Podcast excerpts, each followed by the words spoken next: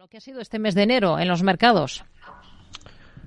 Bueno, pues es una situación muy interesante en una semana además que, que va a ser clave, ¿no? Esta semana que, que, está entrando porque tenemos reunión de la FED, eh, también decisión de tipos del Banco Central Europeo y muchísimos muchísimos eh, datos empresariales, ¿no? Ya estamos en, en la semana grande de resultados empresariales, ya ha habido muchos la semana pasada pero todavía quedan muchos resultados por salir.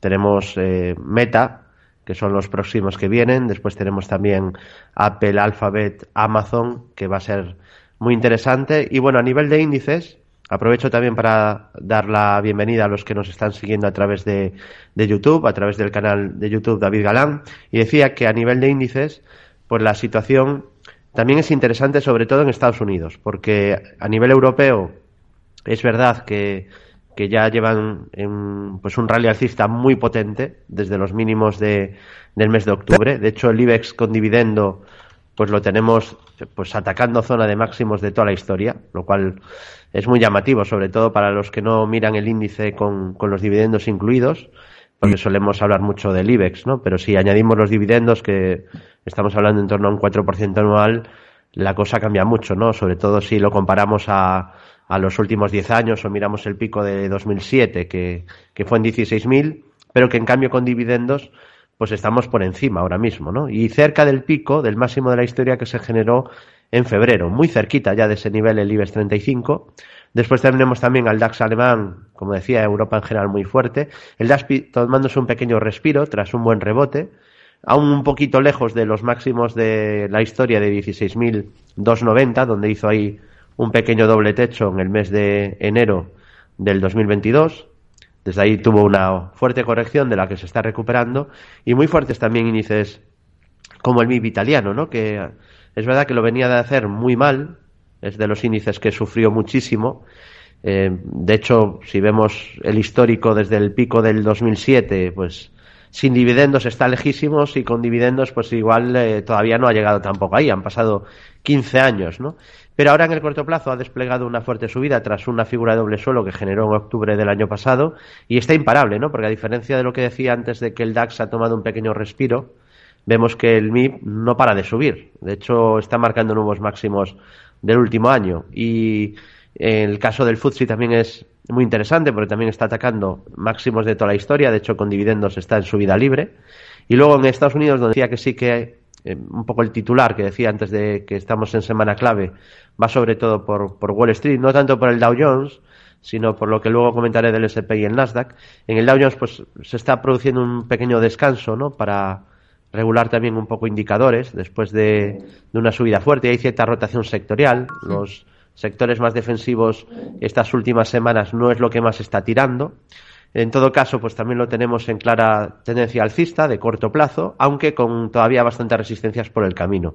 La primera de ellas serían los 34.712 y luego tendríamos también los 34.000, eh, perdón, 35.492, 35.824 y luego los máximos de la historia, que no están tan lejos tampoco, 36.952. Eh, de soporte tenemos la media ascendente, niveles FIBO de la subida y 28.000 660, que es donde hizo el doble suelo en octubre, doble suelo similar al que vimos antes en la bolsa italiana. Y aquí donde está un poco la lucha, donde todavía se pueden sostener, digamos, escenarios bajistas o, negatividad, es por un lado el SP500, que es cierto, eso sí, que ha roto la directriz bajista, queda ver si supera la zona de 4101, que es una zona de resistencia importante, y luego ya estarían los 4.325, que es un máximo decreciente. Y soportes, pues tendríamos los 3.764 o niveles de 3.491 y luego 3.233. El Nasdaq 100 es el más volátil de todos habitualmente, beta más alta, acciones de larga duración. Eh, sufrió muchísimo, es realmente la parte del mercado que donde sí que ha habido una crisis de verdad de las duras. También es cierto que era la zona que más había subido. Ha corregido al último nivel Fibonacci de toda la subida previa y sí que ha dado un primer síntoma de mejoría, rompiendo la directriz bajista de, de medio plazo, que señalo en color rojo, que voy compartiendo también por, por YouTube David Galán.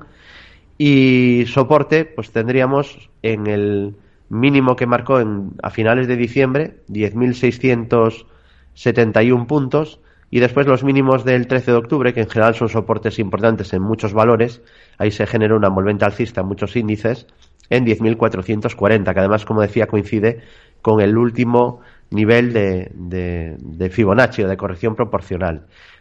Ha atacado la, zona de máximo anterior, incluso la ha llegado a superar en intradía, que era esa zona que decíamos de 12.166.